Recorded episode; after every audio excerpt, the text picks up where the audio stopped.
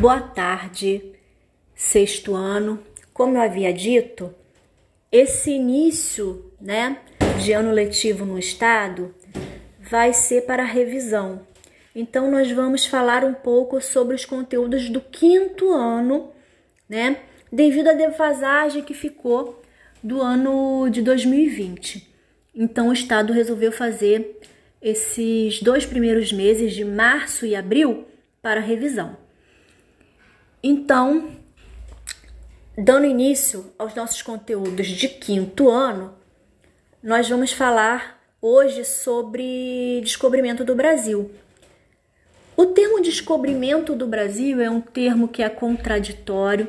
Alguns historiadores questionam esse, esse nome, né? Descobrimento, porque antes da chegada dos portugueses aqui já existiam nativos.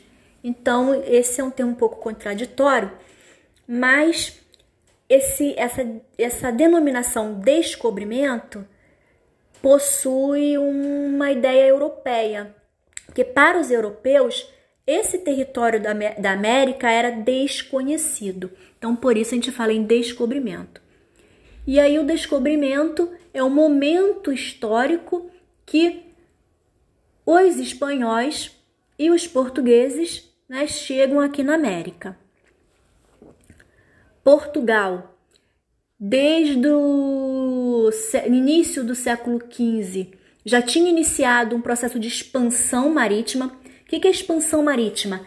É se lançar ao mar. Antigamente não tinha muita tecnologia, então era difícil desbravar os oceanos. Portugal é o primeiro país a conquistar isso, a conseguir isso, devido a inovações como, por exemplo, a caravela. E aí Portugal começa a se expandir pelos oceanos, ele começa a contornar a costa africana, chegando em 1415 em Celta. E Portugal vai fazendo vários avanços pela costa africana. Quando chega 1492, a Espanha, que tinha também iniciado seu processo de expansão, consegue chegar na América com, a, com o navegador Cristóvão Colombo. Cristóvão Colombo acreditava que a Terra era redonda. Então, para isso, né, por isso, segundo Cristóvão Colombo, se ele desse a volta no planeta, ele chegaria às Índias, porque o objetivo naquela época era chegar às Índias. Nas Índias existia um produto chamado especiarias, e essas especiarias eram produtos muito caros na Europa. Então esses países queriam pegar especiarias nas Índias e revender na Europa. Eram produtos como cravo, pimenta, que serviam para dar sabor e conservar os alimentos.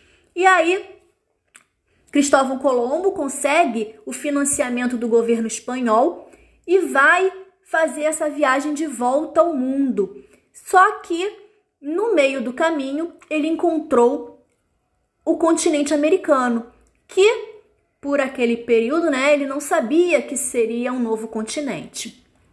Portugal, incentivado pela conquista espanhola, também resolve ampliar sua navegação